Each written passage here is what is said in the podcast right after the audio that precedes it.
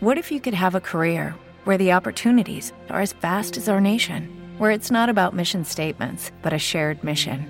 At U.S. Customs and Border Protection, we go beyond to protect more than borders from ship to shore, air to ground, cities to local communities. CBP agents and officers are keeping people safe. Join U.S. Customs and Border Protection and go beyond for something far greater than yourself. Learn more at cbp.gov/careers. Este podcast forma parte de Evox Originals. Disfruta de este avance. El más allá, ufología, arqueología imposible, encuentros cercanos a la muerte, esoterismo, misterios y ciencias de la frontera que nos llevarán a otra dimensión. A la luz de las velas y en la oscuridad de la noche, el candelabro nos ilumina y nos cubre de misterio.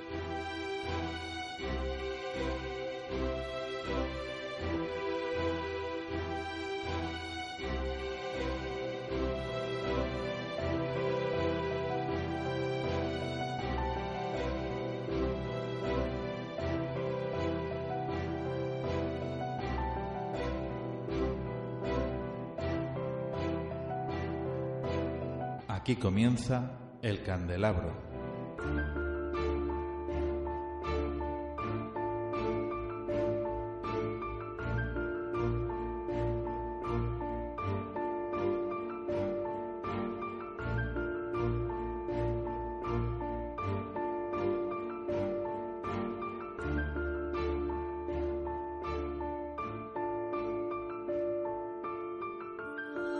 Muy buenas noches, aquí comienza el candelabro.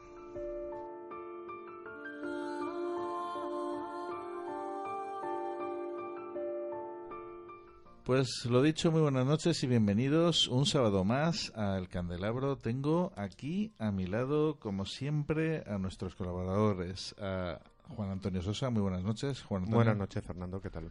A Nacho Mirete, buenas noches, Nacho. Muy buenas noches de nuevo.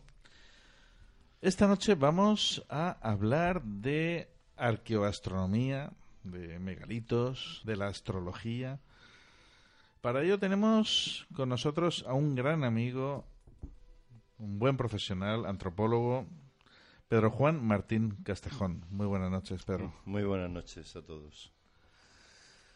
Háblanos un poquito, porque, bueno, eres un antropólogo que lleva ya tiempo con... ¿Cuántos años llevas ya estudiando?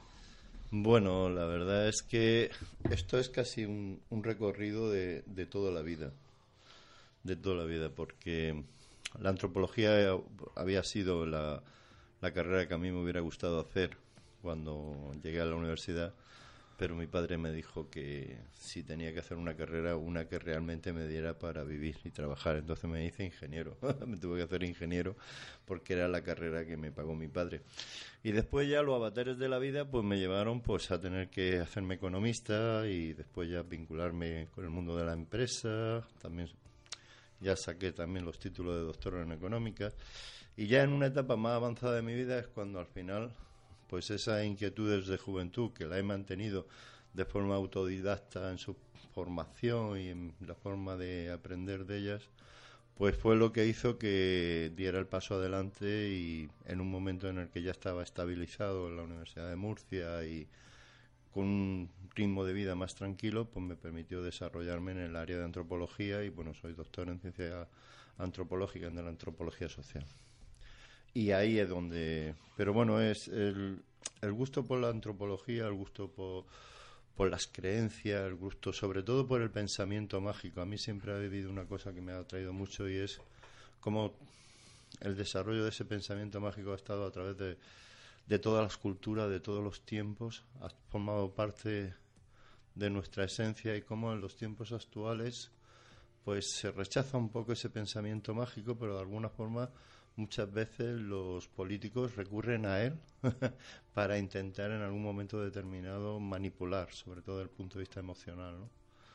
Y entonces, bueno, pues de ahí esas inquietudes pues me han hecho profundizar sobre todo mucho en el terreno de, de la astrología como, como religión en un principio, como estuvo en las primeras, podríamos decir, civilizaciones, y después con toda la deriva que ha tenido hasta la actualidad. ¿Pensamientos mágicos? ¿Te refieres a lo que es todo tipo de magia? Bueno, es que desde el punto de vista antropológico y los primeros trabajos tanto de Tyler como de Fraser, cuando aborcan y se meten a intentar investigar sobre el tema de la magia, apuestan por dos principios mágicos fundamentales, ¿no? que es el principio de la magia contaminante y la magia homeopática.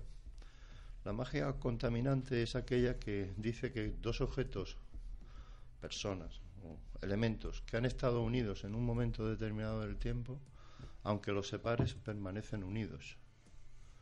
Y este principio de la magia, podríamos decir contaminante, ese principio de la unión, pues es aquel en el que de alguna forma pues vemos que para muchos rituales en muchas tribus amazónicas todavía pues te piden, incluso también ahora, pues te piden el cabello de una persona, las uñas de una persona, y operan sobre esos elementos físicos de esa persona porque se piensan que al haber estado unido a esa persona, pues se vincula lo que se le hagan esas uñas, etcétera, se traslada. Esos son los principios de magia contaminante. Y los principios de magia homeopática es ya un principio de lo semejante. Decía, aquellas cosas que mantienen una analogía de semejanza, pues teóricamente tienen que estar de alguna forma unidas. Es como lo planteaba el principio mágico, de tal manera que cuando yo abro una nuez y veo el fruto de la nuez por dentro, digo, oh, pues esto se parece a un cerebro humano, ¿no? Y entonces pienso automáticamente que comer ese fruto a mí me va a beneficiar a mi cerebro. O si compro, o si veo una fruta que al abrirla es roja, pienso que si estoy débil o necesito, pues eh, hago